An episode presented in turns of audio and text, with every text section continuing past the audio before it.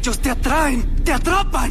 El despelote. ¿Qué famoso o famoso te gustaría que fuera tu vecino? Tú sabes que ahora está la noticia de Sylvester Stallone y su esposa Jennifer Flavin que se mudan oficialmente a la Florida. Tú sabes que ellos tienen una casa de 22 millones de dólares que estaba en venta Sí, en California. En el sur de California. Sí. Y ahora se está mudando a Palm Beach, a su casa, que es un, es un relleno, su casa de 35 millones de dólares. Es una casita. Casi nada. Pero tendrá espacio para sus cosas. Pues no sé, Yo creo que van a tener que vender los guantes de Rocky. Sí, no, no. y los libretos de los Expendables y esas cosas. Esta gente es doloroso de mudarse del lugar donde estuvieron toda la vida, tuvieron sus hijos, donde él arrancó su carrera en los 70. Incluso ellos se conocieron allí. Eh, Flavin, la esposa de Sylvester Stallone, es de Los Ángeles también. O sea que hay una- un cariño sentimental. Sus hijas se criaron allí y toda la cuestión. Pero aparentemente se mudan a la Florida oficialmente. ¿Sabes? Se está yendo mucha gente de California, ¿verdad? Muchos actores, mucha ¿Verdad? gente. Sí. Sí, porque los impuestos allá están ridículos.